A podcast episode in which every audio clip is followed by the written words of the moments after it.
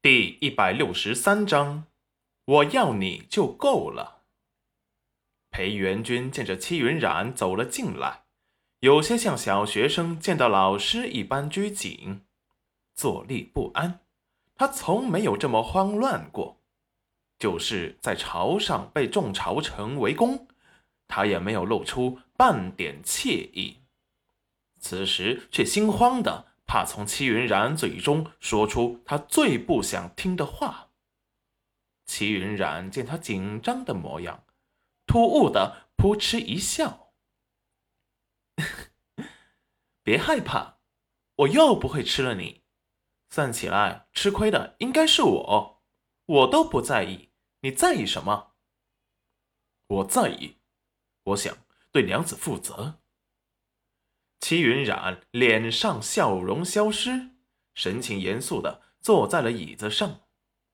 裴元君，我真的不是你的娘子。你回来这么久，我想你应该是察觉到了吧？裴元君有些恐慌，心中害怕有什么东西会彻底失去。我只知道你是我裴元君的娘子。上了官府文书的娘子，可是我不是。和你上官府文书的是以前的戚云染，不是我。而且他已经不在了。而且他已经不在了。戚云染突然对他坦白了，只希望他能放过他。裴元君斜似一笑。笑得极其诡异，齐云染感觉到了莫名的危险。他从来没有对他露出过这样偏执邪肆的笑容，那眼中的占有欲快要溢出墨瞳。娘子是想说，自己是孤魂野鬼、山精野怪，是王母座下的瑶池仙女。齐云染无语，他竟然抢他的台词。没等戚云染回答，裴元君又冷漠狂傲的说道：“就算是那样，又怎样？你不是戚云染吗？你这身体不是吗？你不是还是我的娘子吗？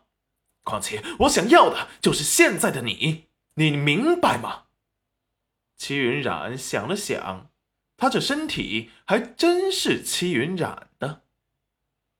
裴元君朝着戚云染逼近，来到戚云染的身边，说道：“所以，娘子，我就认定就是我回来见到的这个你。怎么，吃醋了？裴元君，你能坐过去好好说话吗？”随着他的逼近，他都能闻到他温热的呼吸。裴元君却懒懒的靠在了戚云染的肩上。娘子，不要想着离开我，我有一万种方法可以找到你。况且，话还没说完，对着戚云染的耳朵轻轻的呼出一口热气。戚云染正准备离他远一点时，却被裴元君抱着一顿激吻。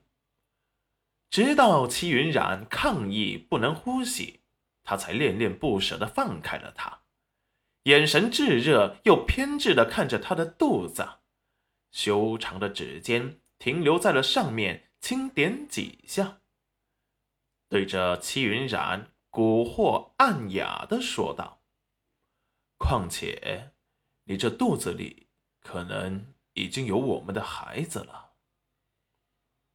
齐云染蓦然惊住，他忘了这一事，该去找些避孕的草药吃的，激动的站起来就想去后山。